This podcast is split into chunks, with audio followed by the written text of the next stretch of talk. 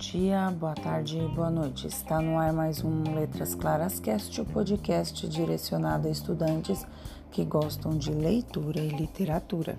Neste programa, contarei o segundo conto dos dez da série Cultura Africana. O texto chama As Mãos dos Pretos de Luiz Bernardo Ronvana, que em 1990, então como ministro da Cultura, foi um dos signatários do Acordo Ortográfico da Língua Portuguesa. Boa viagem. As mãos dos pretos.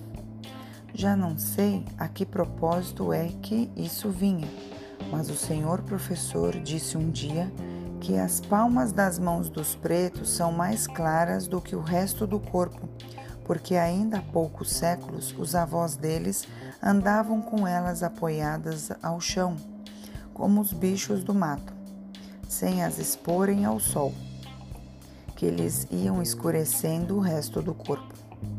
Lembrei-me disso quando o senhor padre, depois de dizer na catequese que nós não prestávamos mesmo para nada e que até os pretos eram melhores do que nós.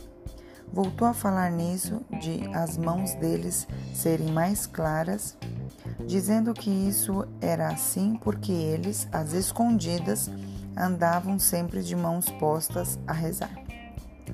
Eu achei um piadão tal a essa coisa de as mãos dos pretos serem mais claras que agora e ver-me a não largar seja quem for enquanto não me disser por que é que os pretos têm as palmas das mãos assim claras.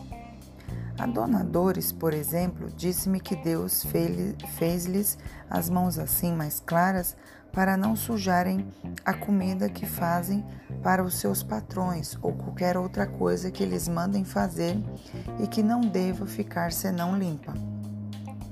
O senhor Antunes da Coca-Cola, que só aparece na vila de vez em quando, quando as Coca-Colas das cantinas já tenham sido todas vendidas, disse que tudo o que tinham contado era aldrabice, que quer dizer trapaça. Claro que não sei se realmente era, mas ele garantiu-me que era. Depois de, eu lhe dizer que sim, que era aldrabice, ele contou então o que sabia desta coisa das mãos dos pretos.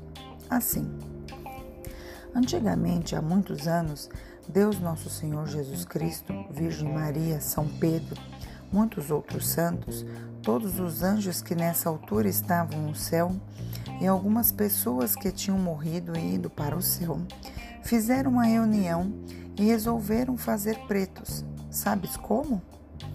Pegaram em barro, enfiaram-no em moldes usados e, para cozer o barro das criaturas, levaram-nas para os fornos celestes. Como tinham pressa e não houvesse lugar nenhum, ao pé do brasido, penduraram-nas nas chaminés. Fumo, fumo, fumo, e aí os tens escurinhos como carvões. Carvões. E tu agora queres saber por que é que as mãos deles ficaram brancas?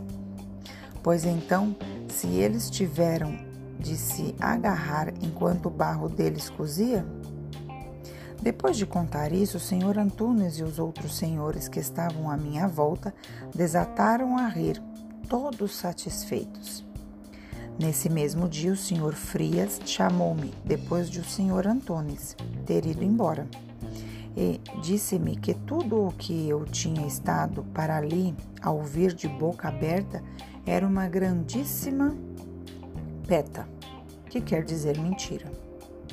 Coisa certa e certinha sobre isso das mãos dos pretos era o que ele sabia: que Deus acabava de fazer os homens e mandava-os logo tomar banho num lago lá do céu. Depois do banho, as pessoas estavam branquinhas.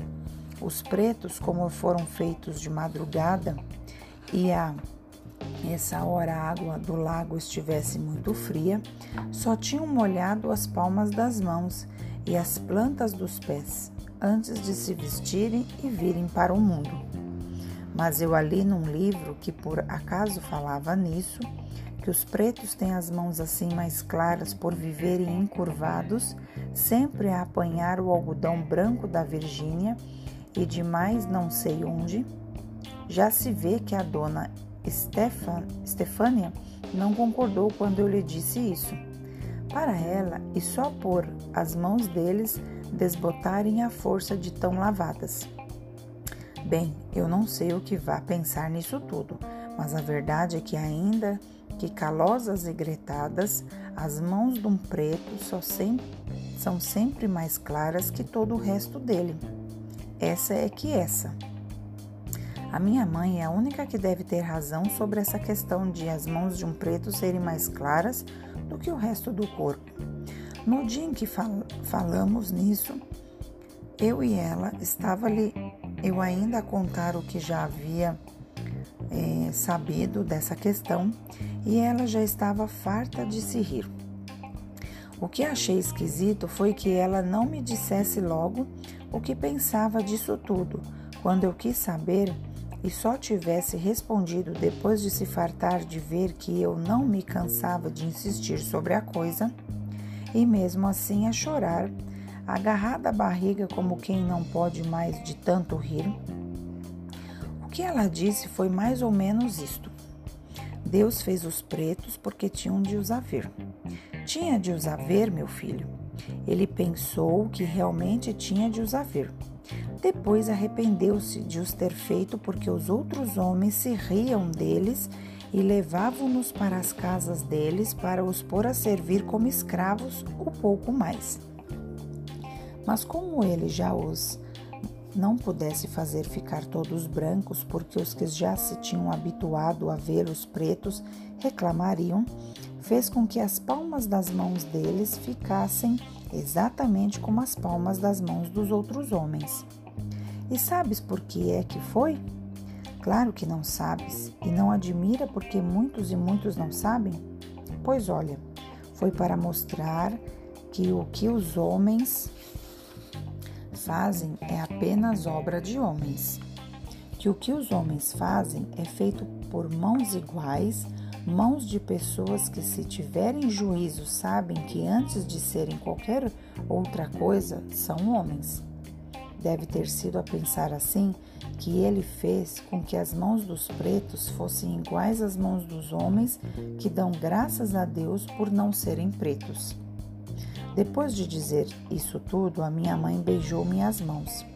Quando fugi para o quintal para jogar a bola, ia a pensar que nunca tinha visto uma pessoa chorar tanto sem que ninguém lhe tivesse batido. Thank you.